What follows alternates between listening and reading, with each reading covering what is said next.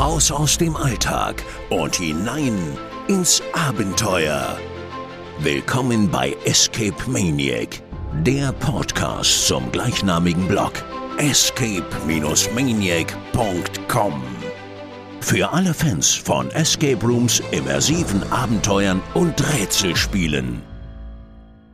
Und da sind wir wieder. Willkommen zurück bei Escape Maniac, der Podcast. Mein Name ist Sebastian und heute mit dabei ist Maria. Hallihallo. Und wie immer unser Oberlehrer. Malte, hallo. das ist auch der Grund, warum ihr uns wahrscheinlich die letzten drei Monate nicht gehört habt, weil Malte Ja, ist Lehrer. Genau, und ich hatte ein wenig Stress mit den Abiturienten und ähm, mit den Noten fürs Zeugnis, aber jetzt ist alles eingetragen. Jetzt habe ich wieder ein bisschen Zeit für mein Lieblingshobby und deswegen treffen wir uns jetzt heute und nehmen eine neue Podcast-Folge auf. Und sprechen auch über ein Thema, vor was wir schon vor zwei Monaten sprechen wollten, denn heute wird's magisch. Uh. Super natürlich. war- Das lassen wir auf jeden das Fall so nach- Ich wollte, ich wollte ja ursprünglich in Harry Potter so ein bisschen dudeln, weil wir ja keine Rechte haben. Aber das habe ich in der Probe gemacht und wurde ausgelacht. Deswegen habe ich jetzt mich auf den Uh. Das klang aber auch eher nach einem Geist und nicht nach Harry Potter, muss ich leider ehrlich sagen. Ja, aber, aber das passt ja auch gleich. Auroren. Also, wir sprechen heute über den teuersten Escape Rooms Deutschland. 42 Millionen Euro. Ähm, Mhm. Nein, wir sprechen heute tatsächlich mal nicht über einen Escape Room, zumindest zunächst nicht, sondern wir waren unabhängig, also Maria und ich waren schon zusammen, aber Malte war alleine. Äh, vier Wochen später, wir waren in Hamburg und haben das Harry Potter Theaterstück besucht, Harry Potter und das verwunschene Kind oder auf Englisch, wie es so schön heißt, Harry Potter and the Cursed Child. Und das hat uns ziemlich beeindruckt. Ähm, Malte, du als, bist du mi- mittlerweile Harry Potter Fan geworden? Ich bin ja immer schon ein großer Harry Potter-Fan gewesen. Äh, nein, Spaß beiseite. Also, ähm, ich mag schon Harry Potter sehr. Ich bin jetzt nur nicht der größte Fan. Also, ich kenne jetzt nicht alle Namen und so weiter. Also du bist kein Ähm, Potterhead. Nein, absolut nicht. Aber ich mag dieses Universum und finde das alles immer ganz spannend. Die Bücher gelesen, die Filme geguckt und so weiter. Also, ich bin da schon drin, aber jetzt nicht so krass drin, dass ich da jedes Detail ähm, kenne. Genau. Und, aber du mochtest das Thema nie in Escape Rooms so, so weit. Ähm, ja, doch, ich mochte das schon, aber ich war hinterher meistens enttäuscht, weil es eben nicht so umgesetzt wurde, wie ich das vielleicht in meinem Kopf hatte, durch die Bücher, durch die Filme.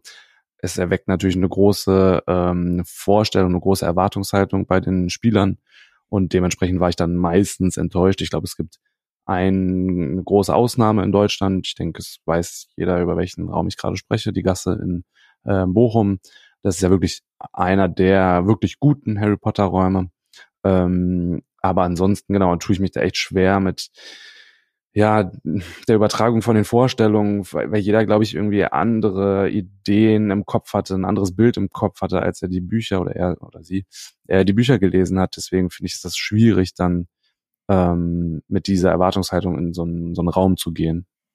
Ja, ich glaube, das war auch die Erwartungshaltung, war auch das große Kriterium, äh, bevor wir in das Theaterstück alle gegangen sind. Was erwartet Mhm. uns da? Ähm, wir können ja eine kurze, zu, also wir wollen nicht spoilern heute. Ich hoffe, von euch haben alle Harry Potter gelesen und wenn nicht, hören sie wahrscheinlich den Podcast eh nicht, weil sie das Thema nicht interessiert. Ähm, aber das Theaterstück äh, setzt ja 19 Jahre nach dem letzten Teil von Harry Potter ein und fokussiert sich auf die Kinder von Harry und seiner Frau. Harry, Mhm. Ginny. Nee. Nein, wir wissen alle, das wäre eigentlich, das wäre das, das wär schon immer das Stream Couple gewesen. Und ein richtig, für einen richtigen Potterhead wäre das, glaube ich, nach den ersten Teilen immer die valide Option gewesen. Nein, Mhm. äh, genau. Ähm, wir äh, hier wird sich fokussiert auf äh, den, hauptsächlich auf den Sohn von Harry Potter, äh, Albus Severus Potter, äh, wie er auch nach Hogwarts kommt und dort eine Freundschaft schließt mit äh, Scorpio Malfoy, dem Sohn von Draco Malfoy. Und alles andere würde jetzt fast zu weit führen und wir würden die ganze Geschichte vorwegnehmen. Ähm, spannend war, ich habe das Buch tatsächlich äh, schon 2016 oder 17 gelesen. Das Theaterstück ist, glaube ich, 2015 das erste Mal uraufgeführt worden in, Mhm. äh, in London. Und ähm, da hatte ich auch so ein Schulflashback, weil das ist ja tatsächlich kein ausgeschriebenes Buch, wie man es kennt, sondern so wie diese klassische Literatur, die man in der Schule lesen muss, also eher ein Dialogbuch, äh, wo man im Kopf sich schon irgendwie vorstellen musste, was passiert da auf der Bühne.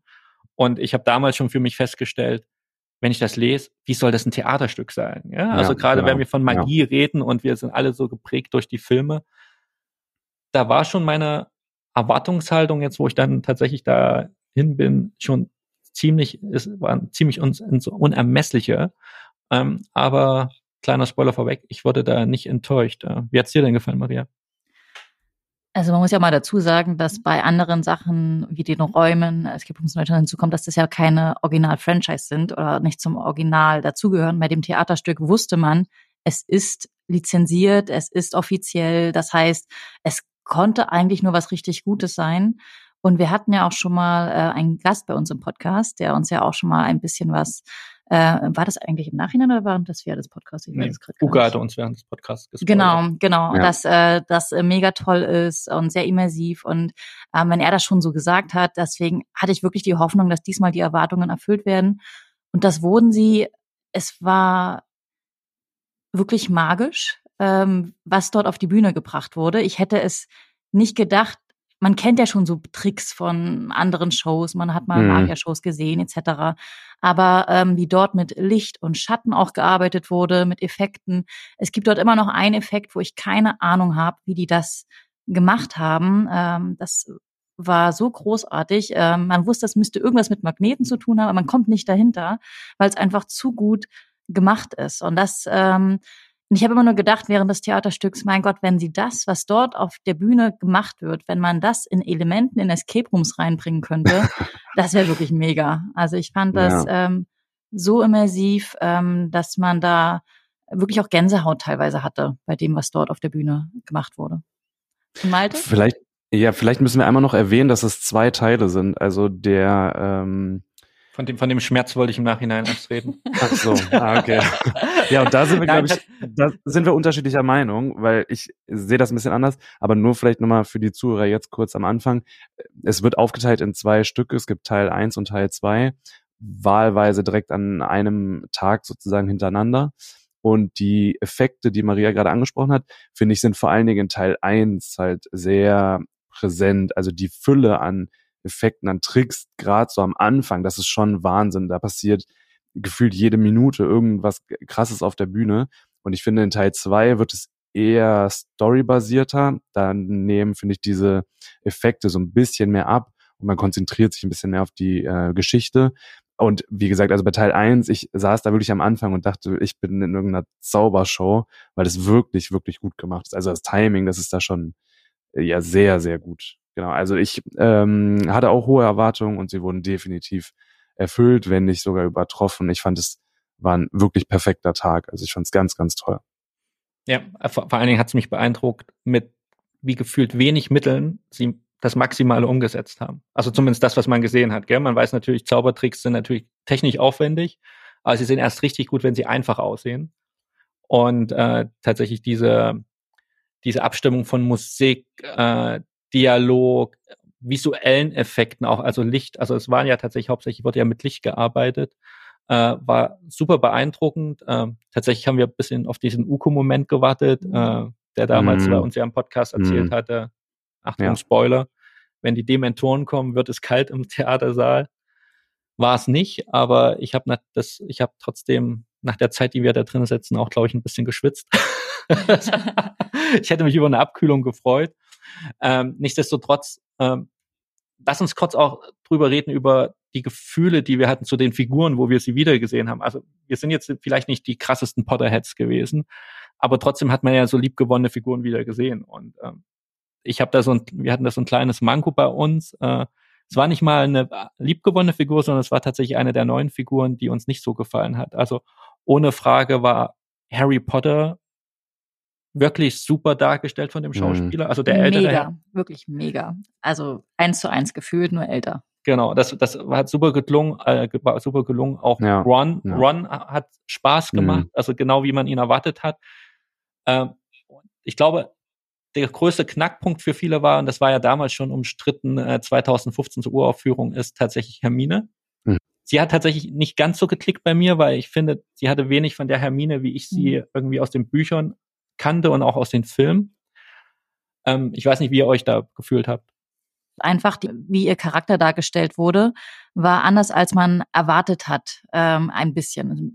Und das war ein bisschen zu, zu harsh, zu, zu krass irgendwie. Ähm, da fehlte für mich auch das Zerbrechliche, was Hermine ja auch ausgemacht hat. Also mhm. sowohl, sie ist diese Powerfrau, die sie ja auch ähm, war in den Büchern oder die, die Frau, zu der sie wurde in den Büchern, ähm, und aber eben auch ähm, jemand, der sehr emotional auch ist und auf die Gefühle der anderen eingeht. Und das fehlte ähm, bei der Person, die das dargestellt hat, für mich. Ja, wobei ich sagen muss, dass das bei der Tochter halt der Fall war. Also die hat mich total an Hermine erinnert. Ähm, und ich bin mir nicht sicher, ob das nicht vielleicht sogar bewusst so gewählt wurde, damit einfach die Tochter vielleicht ähm, diese Eigenschaften erfüllt, die Hermine eigentlich verkörpern sollte. Wisst ihr, was ich meine? Dass einfach ja, ja. das deutlicher wird.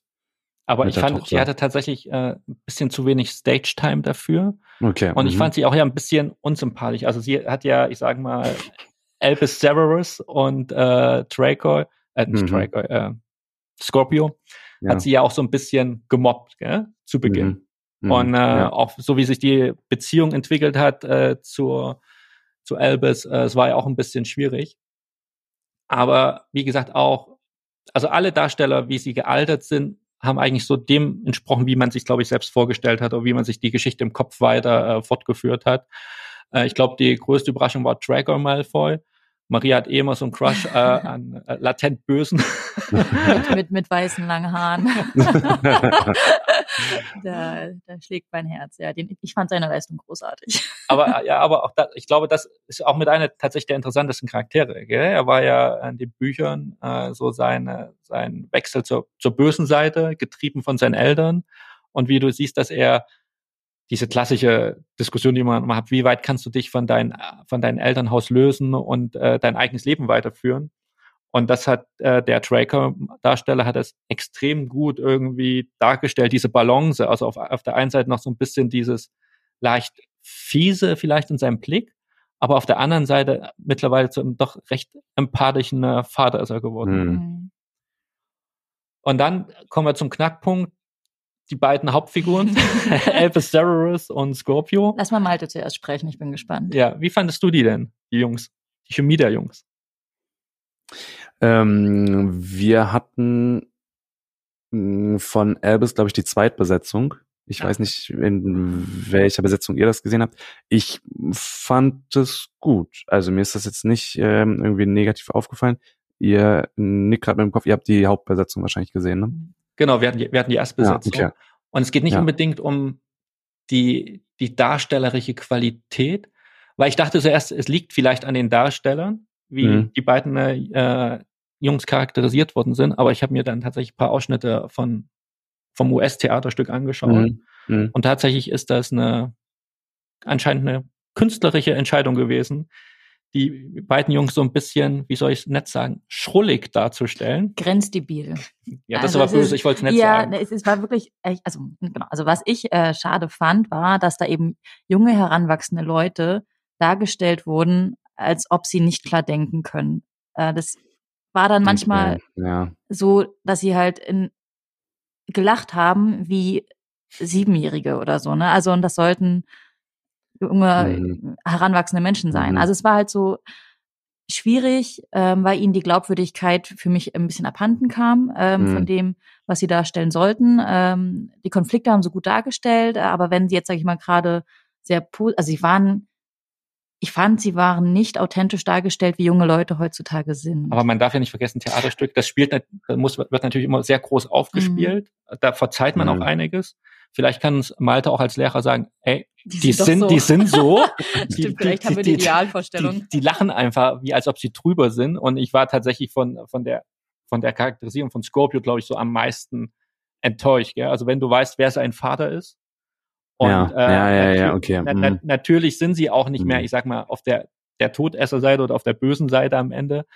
Ähm, aber der war schon stark drüber, der Charakter. Also diese, dieses hysterische Lachen, was er da manchmal äh, geleistet hat, Äh, ich glaube, in den ruhigen Momenten waren sie super, super und am stärksten. Ja. Aber so alles, was sie, glaube ich, charakterisieren sollte als Heranwachsende, das war schon ein bisschen, also für mich hm, hart zu, zu akzeptieren. Was sagt okay. denn der Lehrer dazu, der mit solchen Kindern tagtäglich zu tun hat? Ja, also für mich fühlte sich das Ganze normal.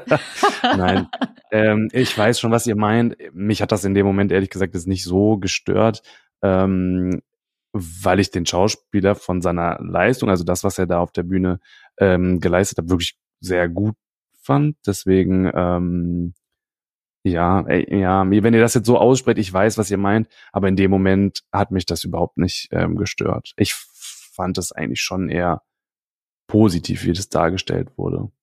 Vielleicht haben wir auch einfach zu lange in unseren Sitzen dort gesessen und waren deswegen schon äh, empfänglich für Kleinigkeiten, die einen stören können. Das kann schon sein. Ja, ist, glaube ich, schon legitim. Ich glaube, das, das, das sind wir beim Thema Erwartungshaltung und was wir mit den Charakteren mm. verbinden. Ja? Natürlich, mm. äh, Scorpio und Albert Severus sind komplett neue Charaktere aber man kennt eben die Eltern und man weiß, glaube ich, auch aus der Realität, ja, wenn man äh, die Eltern von jemandem mhm. kennt und lernt dann die Kinder kennen, bisschen transportiert man ja immer eine Erwartungshaltung ja. drauf.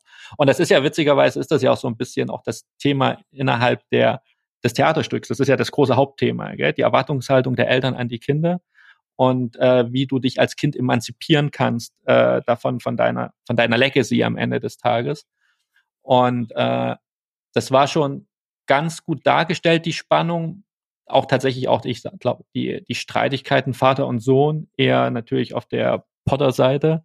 Ja. Haben vielleicht auch wehgetan, weil man Harry vielleicht auch so nicht kannte bisher, äh, wie er tatsächlich auch äh, war. Was aber auch die Überforderung von Eltern auch sehr gut darstellt, dass man manchmal einfach falsche Sachen sagt in einem Moment ähm, aus Grund einer Überforderung. Ja. ja. Und ähm, aber es war schon ich glaube, man wurde schon sehr gut immersed, gell? die gefühlten sechs Stunden, die man da saß. Äh, man konnte schon gut abschalten und äh, in diese Welt eintauchen und wie, wie wir schon sagten, eine sehr hohe Leistung an Bühnenkunst und äh, Choreo und Performance. Äh, die, die Schauspieler, die auch keine Zauberer waren, sondern auch Magiertraining extra dafür vorher äh, bekommen haben, mhm. um tatsächlich auch das perfekte Timing zu haben. Ich wollte noch mal kurz was ergänzen, weil wir vorhin davon gesprochen haben, dass das eben zeitlich nach der ähm, Harry Potter, der eigentlichen Harry Potter äh, Geschichte spielt. Ähm, es gibt in dem Theaterstück halt Rückblenden. Ich will das jetzt nicht groß spoilern, aber ähm, das fand ich, waren für mich eigentlich die Highlights, wenn du auf der Bühne eben wieder ja, diese Geschichte nochmal so erlebst. Es sind immer nur kleine Sequenzen, aber da habe ich mich einfach zurückgesetzt gefühlt, so in meine Kindheit, in meine ähm, Jugend. Das fand ich halt wirklich toll. Und ähm, äh, ja, ich will da jetzt gar nicht zu groß so ins Detail gehen, aber in dieser einen Szene, wo es einfach um den ersten Film geht und dieses erste Buch und äh, dieser erste magische Moment, das war einfach wirklich einfach toll, da ging mich das Herz auf. Und dann saß ich da und dachte, oh, es ist wirklich einfach grandios so inszeniert, weil man einfach wieder zurückgesetzt wird in das, was man damals vor, keine Ahnung, wie viele Jahren mittlerweile ähm, was, was war gefühlt bei dir hat und erlebt hat. Du bist ja ein bisschen jünger als wir. Was war bei dir zuerst, der Film oder das Buch?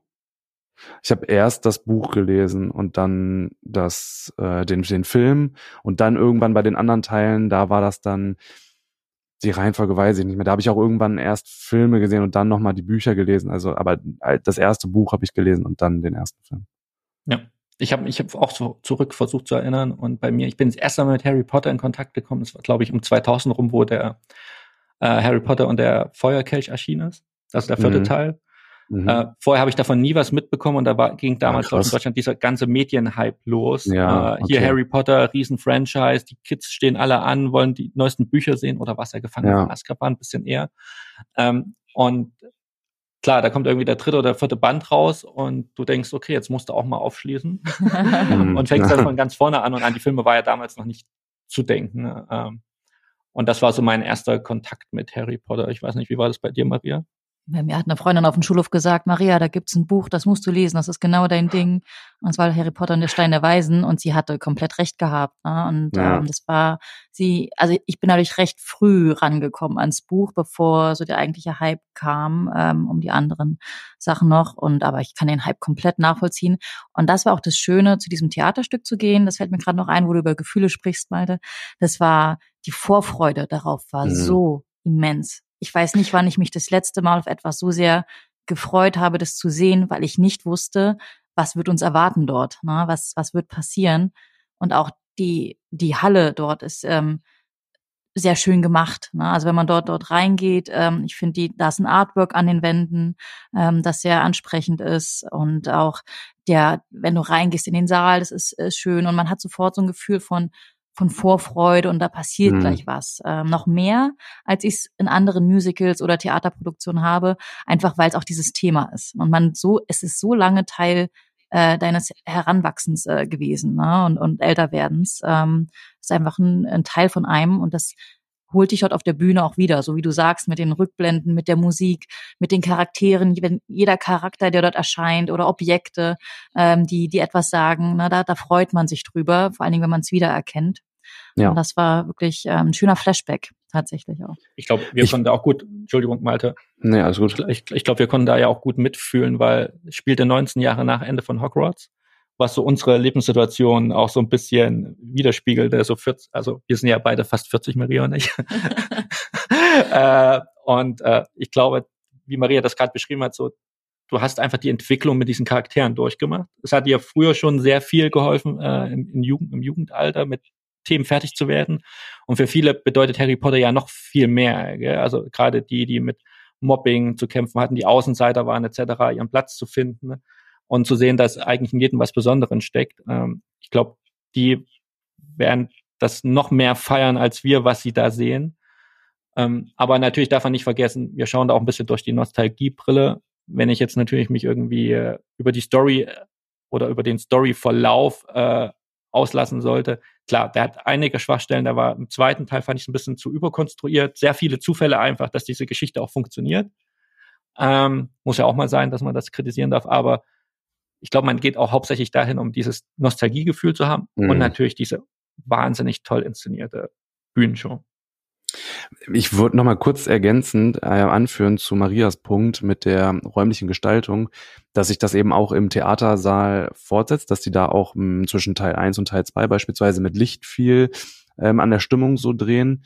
Ähm, und vielleicht als Hinweis für euch, die jetzt gerade zuhören und sich überlegen, ach, vielleicht wäre das was, ähm, mal nach Hamburg zu reisen und sich dieses Theaterstück anzuschauen. Wir saßen gar nicht weit vorne und ich fand es ehrlich gesagt perfekt weil mhm. die, die Sachen, die da so passieren im Theater, wirken, glaube ich, ganz gut, wenn man nicht direkt ganz vorne sitzt.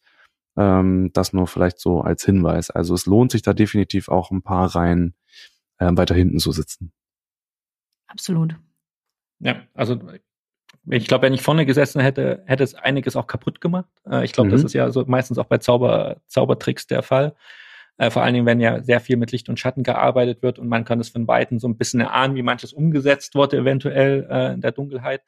Aber auch das, was du meintest, dass ich dieses, also dieses Theater an sich ist ja eigentlich relativ leer. Also ich dachte, wo ich, wenn ich da reinkomme, ich erwarte da, mich erwartet da sonst was für eine Riesenkulisse. Und das macht ja aber auch modernes Theater aus, aus wenig viel rauszuholen. Und äh, das, was du beschrieben hast, dieser Übergang zwischen dem Stück eins und zwei, tatsächlich, dass du gefühlt Teil dieser Bühne wirst zum mhm. Ende hin des ersten Stücks. Gell? Also was extrem stark umgesetzt wurde. Da sind wir wieder bei Ukes Lieblingsthema gewesen. Ich glaube, das hat uns allen so ein bisschen auch Gänsehaut äh, verursacht, weil es wurde super immersiv umgesetzt, äh, sehr glaubhaft, was da passiert ist. Ähm, und das war schon, du bist dann schon sehr geflecht rausgegangen aus Teil 1 und hast Absolut. dich schon auf Teil, Teil 2 gefreut und dachtest, okay, wenn du auf der Note endest, kann es nur noch krasser werden, ja. Ich habe gerade noch einen Gedanken gehabt und zwar, ähm, was ist, wenn man kein Harry Potter-Fan ist? Lohnt es sich dann dorthin zu gehen, um zum Beispiel jemanden zu begleiten, der einer ist?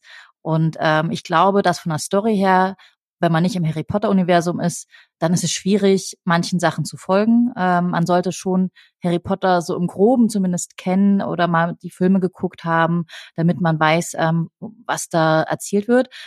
Aber ich kann mir auch vorstellen, dass es für Leute, die ähm, Bühnenarbeit mögen, dass das für die auch ganz toll ist, was dort zu sehen ist. Ne? Also gerade diese Effekte, das sind einfach so tolle Überraschungen dabei, wie Sachen in Szene gesetzt werden, dass die, glaube ich, auch für jeden, unabhängig ob Harry Potter-Fan oder nicht, total spannend zu sehen sind ne, und Spaß machen, die zu sehen. Und noch eine Anmerkung, äh, weil es eben zwei Stücke sind. Also es gibt zwei Optionen, wie man das machen kann. Äh, entweder sagt man, man guckt sich an einem Tag Teil 1 an und an einem zweiten Tag Teil 2. Oder wie bei uns am Samstag kommen beide Teile hintereinander. Ähm, da braucht man halt Sitzfleisch, ne? weil wir sind, wann waren wir da? So 14.30 Uhr ging's los.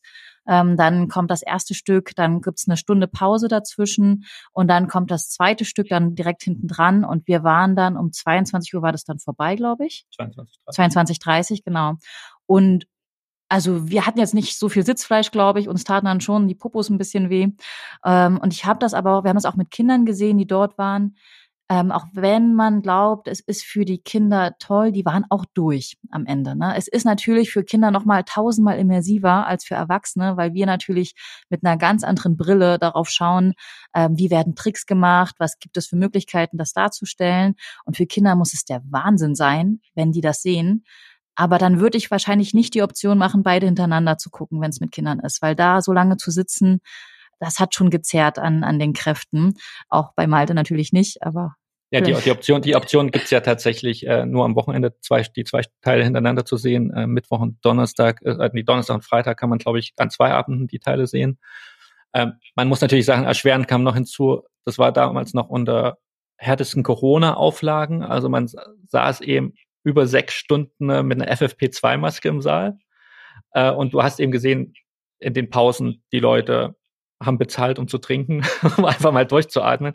Und du hast, hast die Gesichter gesehen und sie konnten alle nicht mehr. Gell? Also das war schon sehr kräftezehrend. Aber nichtsdestotrotz, die Geschichte und wie sie erzählt ist, hält dich trotzdem die ganze Zeit gebannt. Also du hast jetzt nicht so eine Phase gehabt, wo du komplett gelangweilt warst und äh, du wurdest immer wieder belohnt. Genau, das wollte ich gerade sagen. Es ist absolut nicht langatmig. Ich finde, das klingt echt jetzt hart, wenn wir sagen 14.30 Uhr bis 22 Uhr oder 22.30 Uhr. Ähm, am, am Sonntag startet das, glaube ich, alles eine Stunde eher. Wir waren schon, glaube ich, um 13 Uhr ähm, ähm, im Theater und haben uns Teil 1 angeschaut, so dass man dann wenigstens abends ein bisschen früher raus ist. Ähm, aber wie gesagt, es ist überhaupt nicht lang, äh, langatmig. Es passiert die ganze Zeit was auf der Bühne. Ich habe mich wirklich sehr gut unterhalten gefühlt. Ähm, und noch ergänzend einmal als Hinweis, zwischen Teil 1 und Teil 2 gibt es diese längere Pause und man kann dort in dem Pavillon auch noch was essen. Also man geht aus dem eigentlichen Theatergebäude raus, ähm, kann dann in die Stadt gehen, kann da was essen oder eben in dem Pavillon direkt vor Ort, so dass dann da für die Verpflegung auf jeden Fall gesorgt ist. Ich finde, insgesamt hat sich das auf jeden Fall gelohnt, das direkt hintereinander zu schauen. Ich glaube, ich ähm, hätte da nach Teil 1 nicht gut schlafen können. Ähm, da war ich schon, ich war da wirklich, ich konnte mich auch nicht mehr hundertprozentig dran erinnern, wie die Geschichte endet, um ehrlich zu sein. Ähm, deswegen war ich wirklich sehr gespannt, wie das dann ausgeht. Und ich war dann wirklich froh, dass ich es einfach hintereinander geschaut habe. Für mich ist das auch, das hat Maria vorhin schon mal angesprochen, ähm, irgendwie so, so ein Gesamtpaket. Also es ist einfach dieser eine Tag auf den ich ja dann jetzt persönlich durch Corona halt zwei Jahre hin ähm, gefiebert habe. Und dann fährt man nach Hamburg und sieht allein schon diesen Eingang. Ich habe es damals in London schon ähm, gesehen, da war das aber komplett ausverkauft, deswegen ähm, fand ich es dann umso faszinierender, wie dieser Eingangsbereich da gestaltet ist, also diese, diese, ähm, ähm, ja, diese Reklame da von außen, um ehrlich zu sein, auch recht unspektakulär im Vergleich zu London. Zu London ja.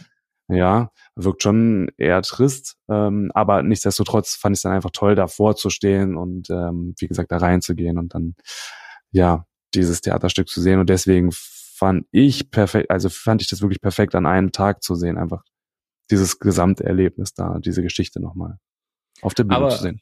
Ja, was ja tatsächlich zurzeit im Gespräch ist, ist ja eine wesentlich kürzere Version, mhm. äh, auf zweieinhalb Stunden zusammengekürzt. Äh, ich glaube, die soll auf, am Broadway aufgeführt werden, das erste Mal.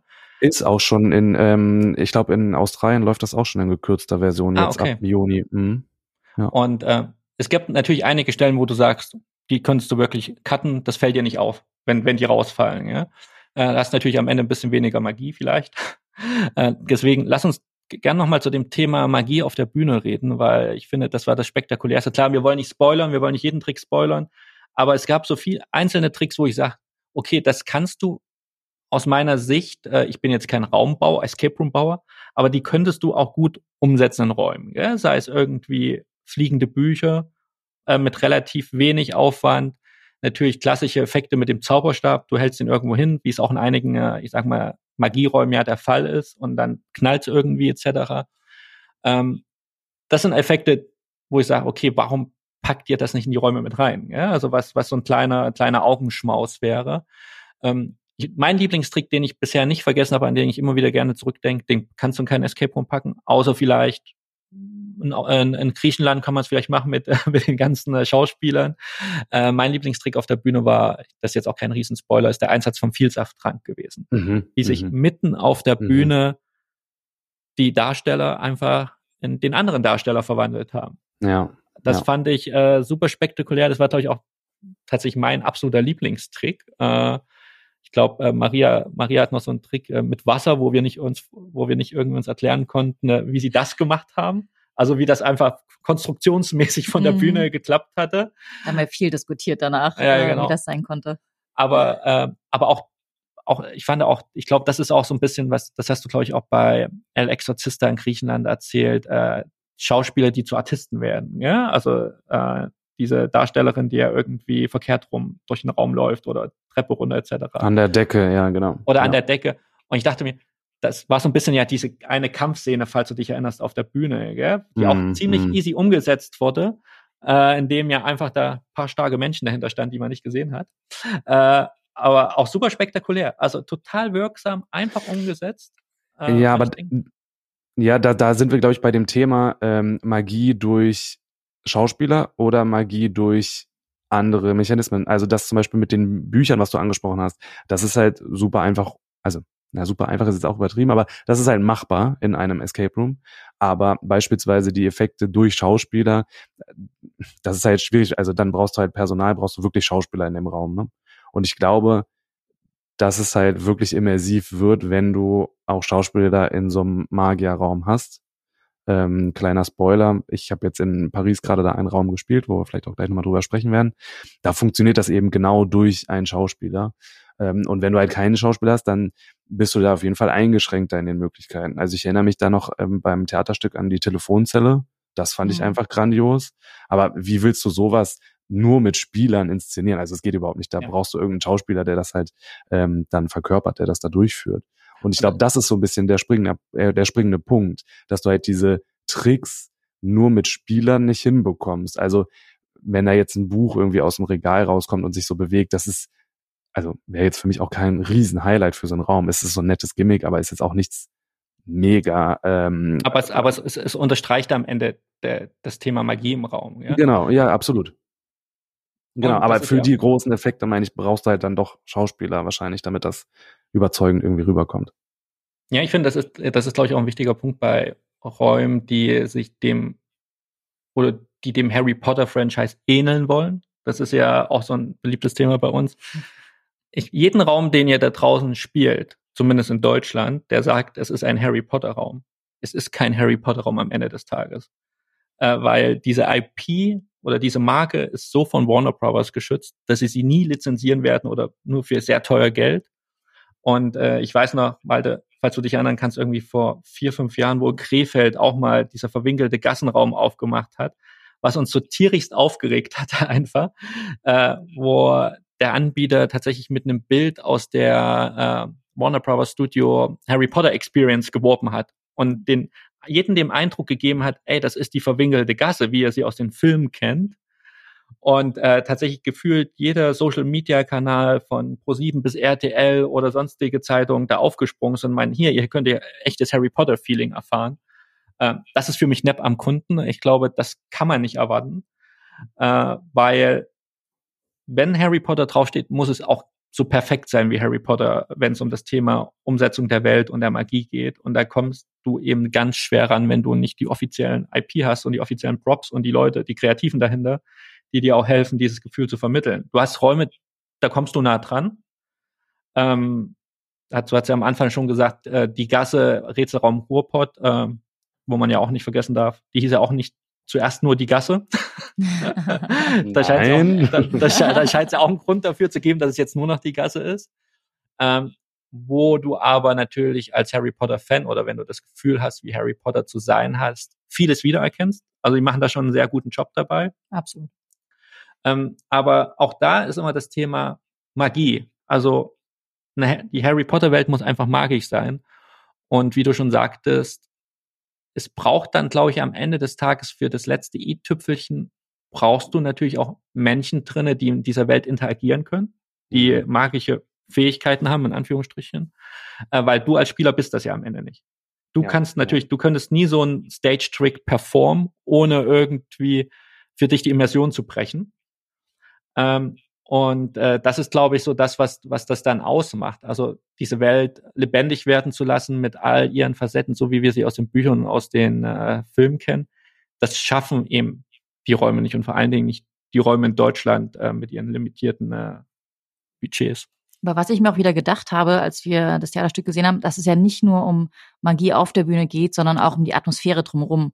Weil wenn, also Kulisse ist natürlich ein Thema, gar kein Thema, aber der Sound. Der Sound dort war so krass, was ja bei Theaterstücken oder Musicals an sich ja immer diese Vibration, was das ausmacht in mhm. deinem, deinem Körper. Ne? Klar, da würde vielleicht ein Escape Room irgendwann auseinanderfallen, wenn sie die Vibration da ständig haben. Aber äh, gerade wenn die Dementoren da unterwegs sind und da, da ist dieser Sound dahinter, das ist das, was die Gänsehaut macht. Ne? Es ist nicht nur die, die Optik der Dementoren, sondern wirklich einfach das, was drumherum auch aufgebaut wird. Und wenn da etwas physisch mit deinem Körper passiert, und das sind nun mal diese Vibrationen, die dieser Sound auch auslöst in deinem Körper, dann, dann gibt dir das ein Gefühl in deinem Körper. Also passiert was Haptisches, was rein Physisches und das löst etwas in dir aus. Und wenn man das schaffen würde, öfters in Escape Rooms reinzubauen, atmosphärisch gesehen, auch wenn es eben durchaus mal ein bisschen lauter ist, aber das finde ich richtig cool. Ich habe jetzt nicht so viele Horrorräume gespielt wie Malte, aber ich kann mir vorstellen, dass Horrorräume auch durch den richtigen Sound nochmal ganz anders wirken, je nachdem, was da gespielt wird. Absolut. Und ähm, ich habe es eben schon mal gesagt, äh, Paris ist jetzt wirklich ein gutes Beispiel, weil wir es gerade am Wochenende gespielt haben. Genau das, was du gerade angesprochen hast, Maria, haben die eben in äh, Paris wirklich gut umgesetzt. Ich kann diesen Raum jetzt schon sehr, sehr, sehr, sehr, sehr empfehlen, auch wenn die Review dazu noch nicht fertig ist. Spoilert ähm, einfach auch mal den Namen und den Anbieter, Malte. Ich spoiler den Namen, ja. Ähm, der Anbieter heißt Deep Inside und der Raum heißt Der Magier von Paris. Ähm, ein Anbieter, der noch relativ jung auf dem Markt ist, durch Corona jetzt oder in der Corona-Zeit gebaut, ähm, die sind direkt mit zwei Räumen an den Start gegangen und ähm, wir waren das erste englischsprachige Team, die die offizielle englische Version dann jetzt auch wirklich direkt hintereinander spielen durften. Es ist also wirklich, wirklich magisch gewesen. Es war ganz, ganz tolle zwei Stunden. Wir haben ein bisschen über zwei Stunden gespielt, weil der eine Raum, glaube ich, 90 Minuten lang geht. Ähm, das Ganze spielt in einer Bücherei und man kommt dort an und denkt, man steht wirklich in so einem kleinen Buchladen und ähm, dann passieren dort schon in den Buchladen Dinge. Da wusste ich schon, okay, das wird auf jeden Fall richtig gut werden, weil allein schon dieser Start in diese Welt von Deep Inside so grandios inszeniert wurde. Da ist, arbeiten die schon mit Sound und Licht. Und dann wusste ich schon, ah, okay, hier ähm, steckt auf jeden Fall was ganz Tolles, äh, Tolles dahinter. Und ähm, ja, die, die haben diesen Magier von Paris und dann noch ein Funhouse, ein, ein Zirkus. Und es spielt alles in einer Welt unter Paris, ähm, wo ja so eine eigene Stadt entstanden ist, was natürlich als übergeordnetes Thema auch wunderbar ist, um verschiedene Räumlichkeiten miteinander zu verknüpfen. Äh, und dann taucht man eben ab in diese Stadt und ähm, wir haben uns dann als erstes in ähm, das Apartment von dem Magier begeben und das Spiel hat alles, was man so vermutet oder was man sich so wünscht von einem Magierraum. Es, ähm, also alles, was ihr euch jetzt gerade so vorstellt, was in eurem Kopf jetzt gerade drin ist, das würde ich sagen, ähm, passiert wirklich in diesem Raum. Ähm, die Kulisse ist Wahnsinn, die Effekte sind toll. Mhm, genau, von der Story ist es gut gemacht. Man denkt irgendwann, ja, ist jetzt ja vorbei das Spiel und dann nimmt das eigentlich nochmal richtig an Fahrt auf. Mhm. Äh, also so, so ein Twist da drin. Ähm, Wirklich Aber ganz, ganz toll. Ich vermute, der Vorteil war auch, dass es keine ähm, Harry Potter oder Wizarding World Raum war. Ja? Also sprich, du, nee, konntest genau. ein bisschen freier mit, du konntest ein bisschen freier mit deinen Erwartungen da reingehen. Klar, nee, du hast die Erwartungen. Genau, es, es war kein, es war nichts über, also ähm, ja gut, wenn es ein, ein, Trick ist, dann ist es irgendwie schon wieder übernatürlich, aber es war jetzt nichts Gruseliges, kein, ähm, kein Zaubern, sondern es war eben Magie. Es war ein Magier und ja. es ging um äh, seine Tricks, genau. Und ich glaube, das ist, das ist eben auch am Ende der große ja. Vorteil, dass du das dann auch natürlich nochmal ein bisschen anders rezipierst, äh, als die, mit den Erwartungen, in denen du so einen Wizarding World Raum reingehst. Gell? Wenn dir jemand sagt, hier, das ist ein Harry Potter Raum, mhm. da gehst du natürlich mit unglaublichen Erwartungen rein, gell? weil du hast die ja. Bilder im Kopf, du kennst die Filme, du kennst irgendwie die neuen Filme, fantastische Tierwesen etc. Du kennst jetzt vielleicht auch das Theaterstück. Und dann landest du in so einem Harry Potter Raum drinne und denkst dir, nee, da hat aber Harry Potter, der lebt da hier immer noch unter der Treppe, gell? Ja, also, ja, ja, ist da nie rausgekommen. Und ähm, ich finde, gerade wenn man sich für Magie begeistern kann, äh, dann kann man auch ich, magische Räume oder auch Zaubererräume bauen, die wenig mit Harry Potter zu tun haben. Ja, natürlich fehlt ja natürlich auf der einen Seite das Marketing-Argument. Machen wir uns nichts vor. Die meisten sagen hier, das ist ein Harry Potter-Raum, weil sie damit, da ziehen sie Leute in ein Escape Room, die vielleicht noch nie ein Escape Room gespielt haben oder die unbedingt dieses Franchise lieben. Aber ähm, es gibt ja andere auch Beispiele für Räume mit Zauberei, ähnlich wie Skurrilum, ähm, Malvinis Vermächtnis. Genau. Ähm, der mich damals auch total geflecht hatte. Gell? Das ist, glaube ich, einer, ist ein, auch, das glaube ich, kein Spoiler mehr, es ist ein Single Room, ist ein ganz einfacher mhm. Raum. Es ist auch in dem Sinne kein krasses übernatürliches Thema, aber du findest alles das, was du in einem Zauberraum erwartest. Äh, natürlich darf man nicht vergessen, der Raum ist mittlerweile, glaube ich, auch sechs Jahre alt, sieben Jahre alt, wahrscheinlich nicht zu vergleichen mit dem in Paris. Aber es war auch ein sehr rundes Erlebnis, was man da hatte, weil du dachtest, ja, ich durfte ein bisschen zaubern und da hat man auch zaubern können. Oder ich habe in Paris habe ich auch schon mal äh, von, äh, ich glaube, Klaustrophobia, so einen Raum hier, Houdini gespielt, gell, mm, den es ja auch mm. öfters auf dieser Welt gibt, der im Endeffekt ja auch so damit spielt, äh, wie Tricks ausgeführt werden. Äh, was Du möchtest unbedingt was sagen, Malte. Ja, ich wollte nur noch kurz ergänzend anführen, weil du gerade von Skurrilum sprachst und ähm, von, von dem Gefühl, dass du ein bisschen gezaubert hast. Das Schöne ist in äh, Paris bei dem ähm, Beispiel hier von Deep Inside, zauberst du selbst, ja, aber es wird halt auch für dich gezaubert. Das ist halt das wirklich Coole daran, dass du halt genau, das alles vor deinen Augen halt siehst und wirklich halt denkst, okay, du bist ähm, bei einem Magier zu Hause. Also es ist mega, mega cool gemacht. Und was mich da tatsächlich interessiert, Malte, ist die, die Aufgaben, die er da drinnen zu erfüllen hatte, die Rätsel. Also, wie haben die sich eingepasst? Also, wir hatten ja auch schon, ich glaube, das Kabinett der Geheimnisse in Bielefeld haben wir auch schon mal gespielt, äh, was natürlich auch, ich sag mal, einen guten Einstieg hat und natürlich auch stark auf den Harry Potter Franchise bezieht. Aber du dann eben teilweise auch Aufgaben da drinnen zu erfüllen hast, die weniger magisch sind, ja? Also, die eher so klassische Zuordnungsaufgaben sind was dir gar nicht das Gefühl gibt, hier Spaß zu haben, sondern ein bisschen zu arbeiten. Ähm, ich würde da jetzt ein bisschen was spoilern, wenn ich da zu sehr ins Detail gehe. Also es geht schon in die Richtung, dass wir ähm, bestimmte, ähm, ja, jetzt muss ich vorsichtig sein. Also es sind schon Dinge, die ähm, zur Geschichte passen. Es ist jetzt, also es ist jetzt nichts irgendwie Sinnloses, was man da tun muss. Es passt alles zur Geschichte und ähm, man kommt seinem großen Ziel immer ein Stück näher. Und das, was man dort tut, ist teilweise dann auch magisch, wie ich das gerade schon mal angedeutet hatte. Also, dass auch wir mit Tricks spielen und ähm, ja, dann hinterher eben auch verzaubert werden. Genau. Also nee, das, das war, das war wirklich, es war ein toller Gameflow. Wir haben keinen Hinweis gebraucht, waren tatsächlich sogar ein bisschen schnell fertig.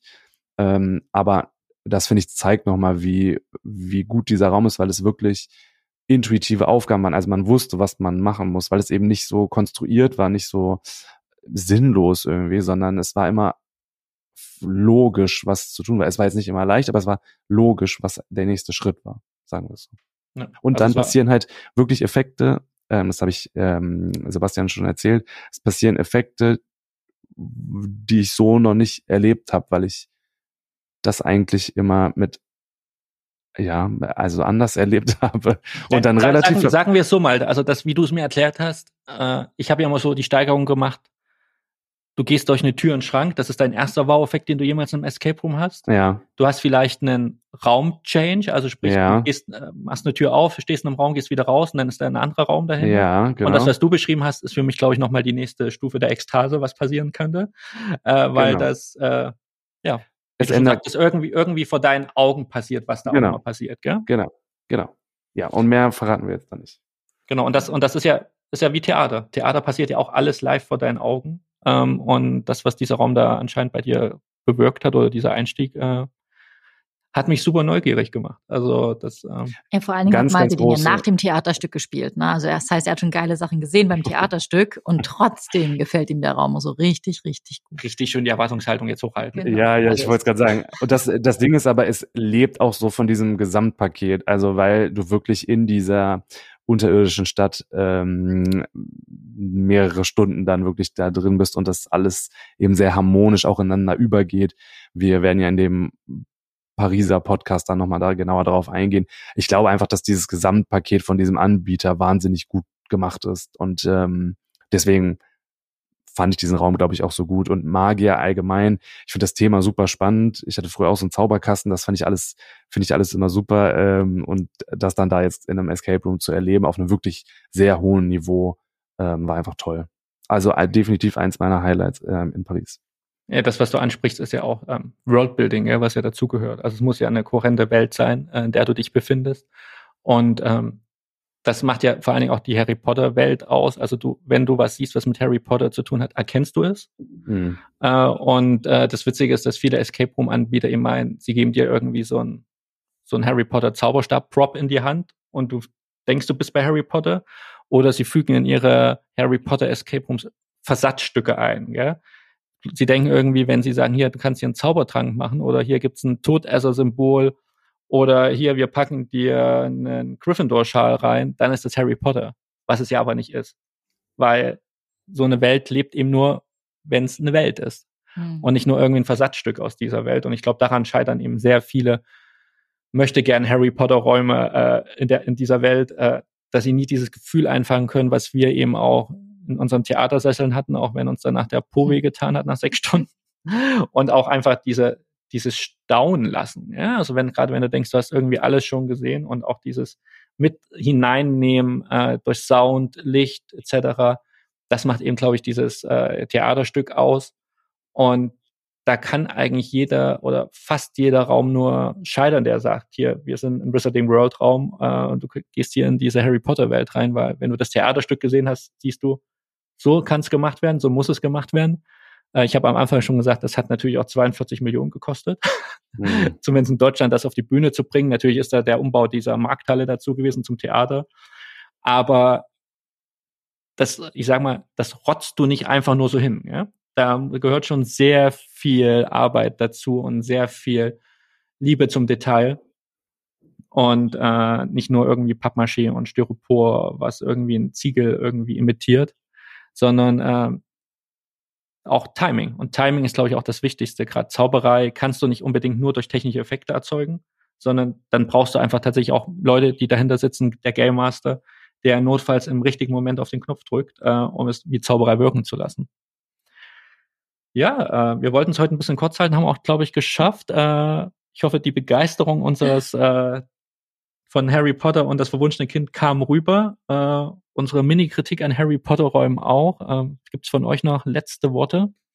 Ja, ich möchte einfach nochmal sagen, dass sich ähm, dieses Theaterstück wirklich für alle, die was mit dem Harry Potter-Universum anfangen können, lohnt. Ähm, es ist zwar viel Geld, aber man darf nicht vergessen, dass man zwei Theaterstücke auf einmal ähm, sieht. Und wenn man das dann runterrechnet, dann ist es wieder genauso teuer oder vielleicht ein Ticken teurer als andere Theaterstücke oder Musicals, die man besucht. Und es ist wirklich ein, ein, ein Geschenk für jemanden wert oder ein, selber sich was schenken. Es ist wirklich ein absolutes Muss, finde ich, für Harry Potter-Fans, sich das anzugucken, weil es wirklich Magie in dein eigenes Leben gebracht ist. Und trotz all ähm, kleiner Kritikpunkte, die wir gesagt haben, ich würde es mir nochmal angucken.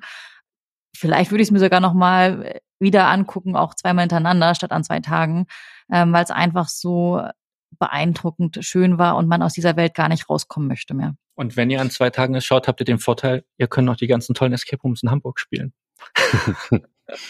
ähm, das mit dem finanziellen Aspekt, äh, Maria, ist gut, dass du das nochmal angesprochen hast, weil darüber haben wir gar nicht gesprochen bisher. Ähm, ich war ehrlich gesagt am Anfang auch ein wenig ähm, erschrocken über den Preis und ähm, durch Corona wurden die Preise da auf jeden Fall nochmal angehoben.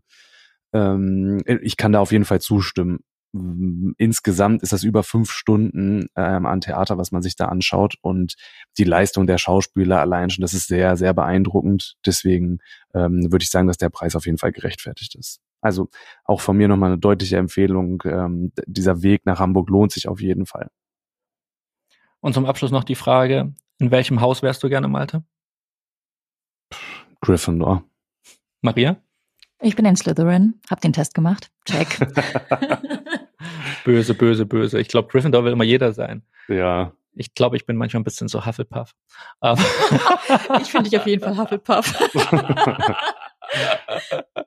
Aber am Ende wissen wir es nur, wenn wir den, magisch, äh, den sprechenden Hut aufsetzen. Ähm, ansonsten, äh, wo auch immer ihr uns gehört habt, äh, wünschen wir euch noch einen magischen Resttag oder Abend. Ähm, und wir freuen uns, äh, wenn ihr uns im nächsten Podcast wieder zuhört, auf den ihr diesmal gar nicht so lange warten müsst. Keine falschen Versprechungen. Nein, wir versprechen, den nächsten Podcast gibt's, gibt's, äh, Podcast gibt es dann innerhalb der nächsten zwei Wochen und wir sprechen über Räume in Deutschland, die wir gespielt haben, bevor wir irgendwann wieder mit Malta ins Ausland gehen, nach Paris. Ansonsten äh, danke fürs Zuhören. Wie gesagt, äh, immer schön abonnieren, subscriben, lasst uns einen Kommentar da. Ihr wisst, Maria freut sich über Feedback. Und mittlerweile ist meine Prophezeiung eingetreten. Es hält sich immer noch in Grenzen, aber lasst uns gerne wissen, äh, was ihr von unseren Folgen haltet und vor allen Dingen, was ihr von dieser Folge gehalten habt, die ja mal keine klassische Escape Room-Thematik hatte. Wir freuen uns immer auf euer Feedback. Ihr seid diejenigen, für die wir das machen. Ohne euch wären wir nichts. Düm, düm, düm, düm, düm. So ungefähr ist der Harry Potter Score. naja, ich fühle es immer noch nicht, Maria. Tut mir leid. ich gebe mir so viel Mühe. Also dann, macht's gut. Ciao. Tschüss. Tschüss. Das war Escape Maniac, der Podcast zum gleichnamigen Blog escape-maniac.com. Für mehr Infos schau auf unserem Blog vorbei wir freuen uns, wenn du auch das nächste Mal wieder dabei bist. Bis dahin, gutes Entkommen.